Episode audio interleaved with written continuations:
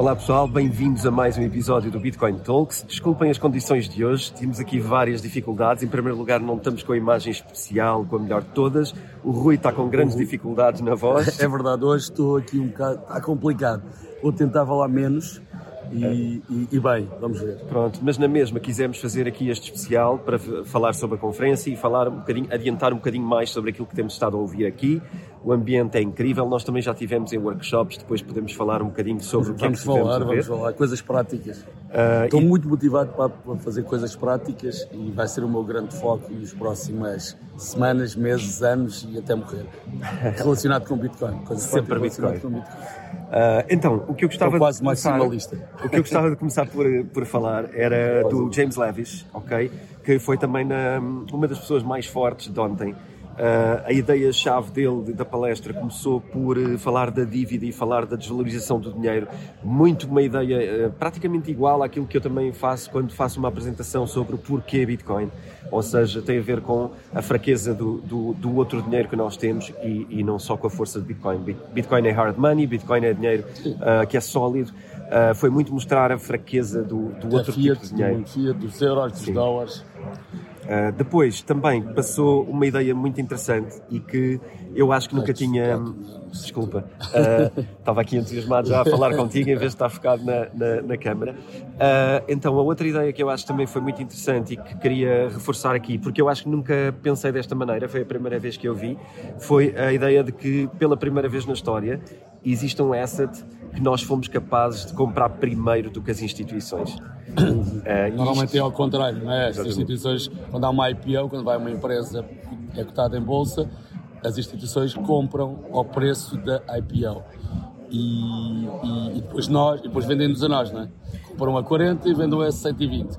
Aqui foi ao contrário. É, é, Basicamente o que é isto faz também. Run, é, front run, sim, front é ultrapassá-los e chegar primeiro ao ativo. E isto é muito interessante porque, na verdade, quando nós não chegamos primeiro, os privilégios ficam todos com quem entra mais cedo. Certo. Não é? Eh, as pessoas, quando compram em pre-IPO, quando se adiantam e têm acesso a uma coisa antes do povo, do modo geral, eh, têm condições melhores e chegam primeiro. E quando as pessoas chegam, já vão um valor diferente, já vão um valor mais alto, já vão com menos condições. E, portanto, é muito interessante esta ideia, porque à partida, se todos achamos que Bitcoin vem de facto para ficar, uh, nós temos uma oportunidade. Agora, tivemos, de facto, tivemos, tivemos, tivemos até agora, até este ainda, janeiro. Mas nem todas as instituições americanas ainda podem ter acesso aos ETFs. Nós estamos a falar dos ETFs, ok? Nem todas as instituições podem ter acesso por várias questões. E há outra questão que eu acho também foi ele que falou, ou foi o Saylor, já não me lembro, que é o processo de uma instituição Uh, por exemplo, uma instituição aqui, por exemplo, o Facebook, vamos imaginar. Há uma pessoa que tem, é pá, vamos comprar um, uh, Bitcoin. O processo, desde que essa pessoa tenha a ideia, até que vai ser realizável, passa por N hierarquia, até ao compliance, tem que convencer 500 pessoas, portanto, e, e, e, essas instituições, poucas ou quase nenhumas, ainda estarão a comprar, porque vai ser um processo, e elas não estavam preparadas para isso, ou seja, não, tiver, não fizeram esse, esse, esse homework, não é? O trabalho de casa anterior, Uh, isto dito por, por quem sabe, um, ou pelo menos eu acredito que ele está a dizer a verdade, também não sei, não é? Mas, mas não fizeram. E, e nos números que nós vemos de, de, dos dólares que estão a entrar, de facto, parece que não, que, que, que essa pessoa teve, teve razão. Uhum. Uh, ou seja, que essa análise tem, teve razão. Portanto, eu acho que é um bom argumento.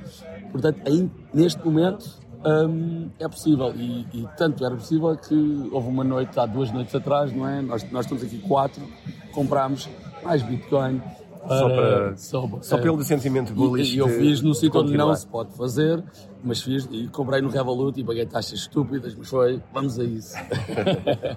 Bom, e agora queria falar de uma. Acho que foi o ponto mais alto até de todos desta conferência, que foi a entrada do, do Michael Saylor.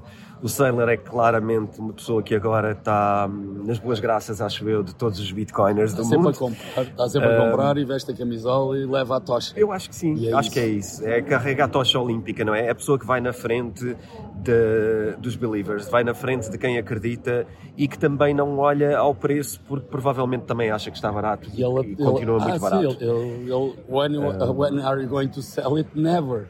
Sim, Never. ele diz nunca, só vai nunca, comprar mais. Um, e ele compra com dívida, não é? Ele, ele emite dívida, portanto, ou bonds, ou então faz emite ações e com esse dinheiro compra mais. E como compra mais, uh, no seu balanço, e como o preço está a subir, vai subindo, e, e como sobe, ele compra mais. E, e é, uma, é um conceito interessante. Um, um refinance. Eh, refinance interessante em que ele chegou lá, foi o primeiro a chegar, ou pelo menos foi o primeiro que mostrou chegar. E claro, este, a malta que está aqui é Bitcoin hardcore, não é? Não podemos falar de outra coisa qualquer.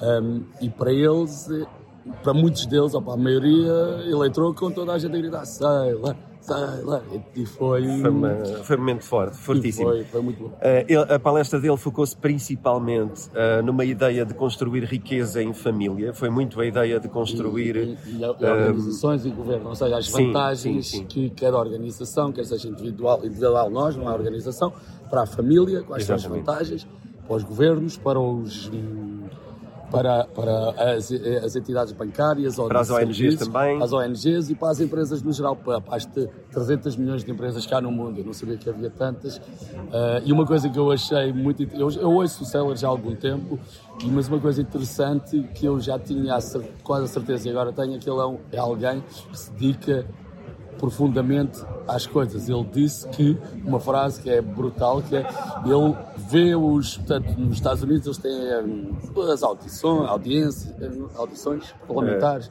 é. eu não sei, whatever. Okay. Os, os, os, governantes falam uns com os outros.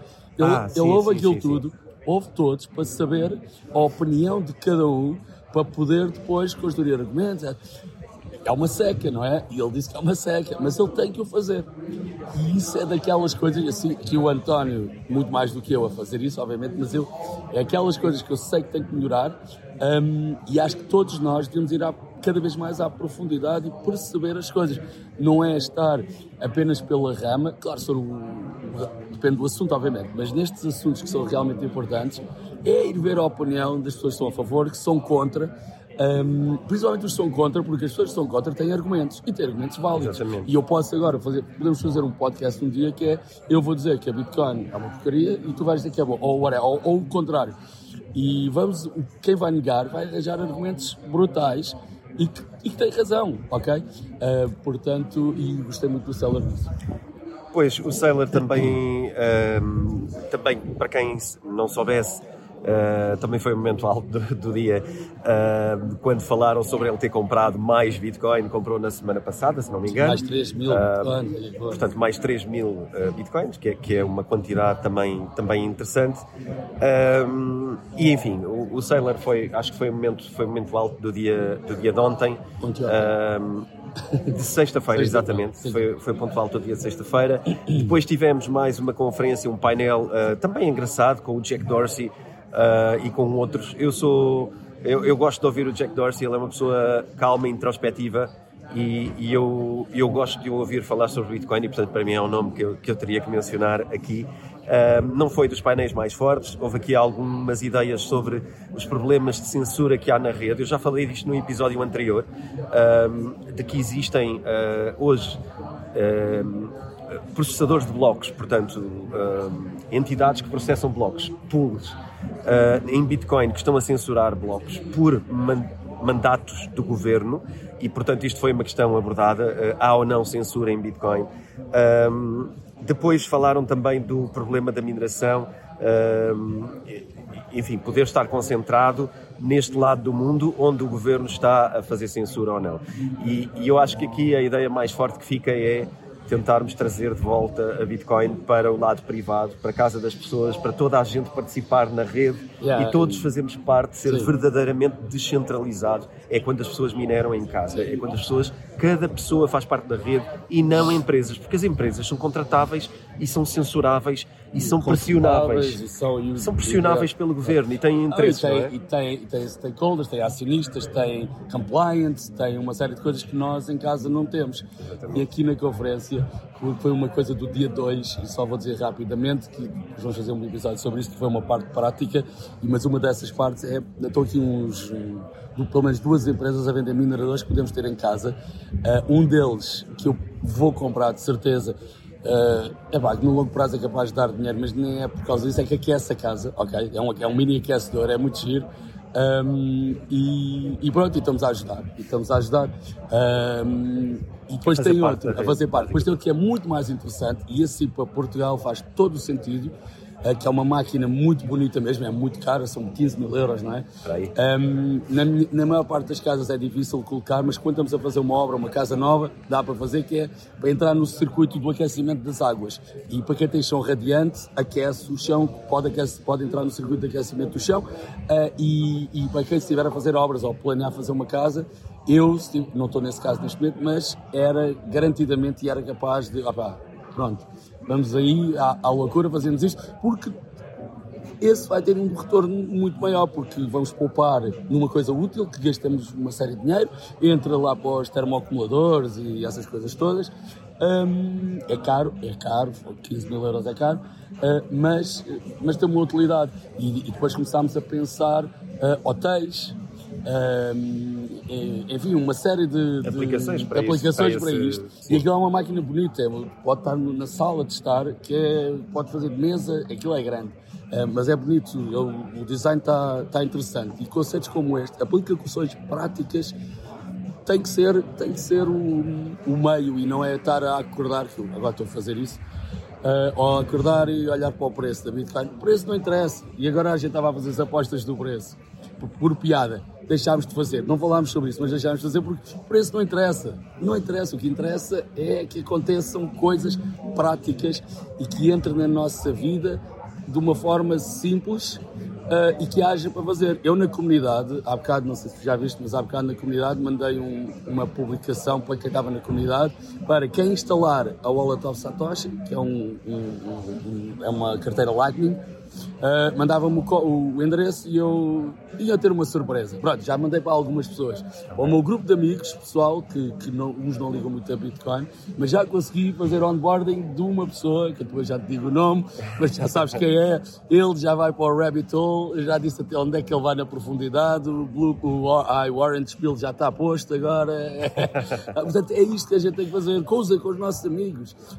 É simples. Divulgar. E estou bem motivado e, e vou-me embora. Tchau. mas, é mesmo isso, mas é mesmo isso. Acho que é uma, uma boa forma de fechar o episódio, um bom conselho que deixaste aqui e parabéns por teres, por teres também partilhado este conhecimento agora com, com mais pessoas, porque acho que é sobre isso é aquilo que fazemos. Uh, e se calhar despedimos-nos mesmo assim, vamos voltar para falar ainda um pouco mais sobre a conferência no próximo episódio, portanto aproveitem, vão acompanhando a nossa brincadeira uh, e, e, espero que para vocês também esteja a ser bom acompanhar assim esta conferência através do Bitcoin Talks.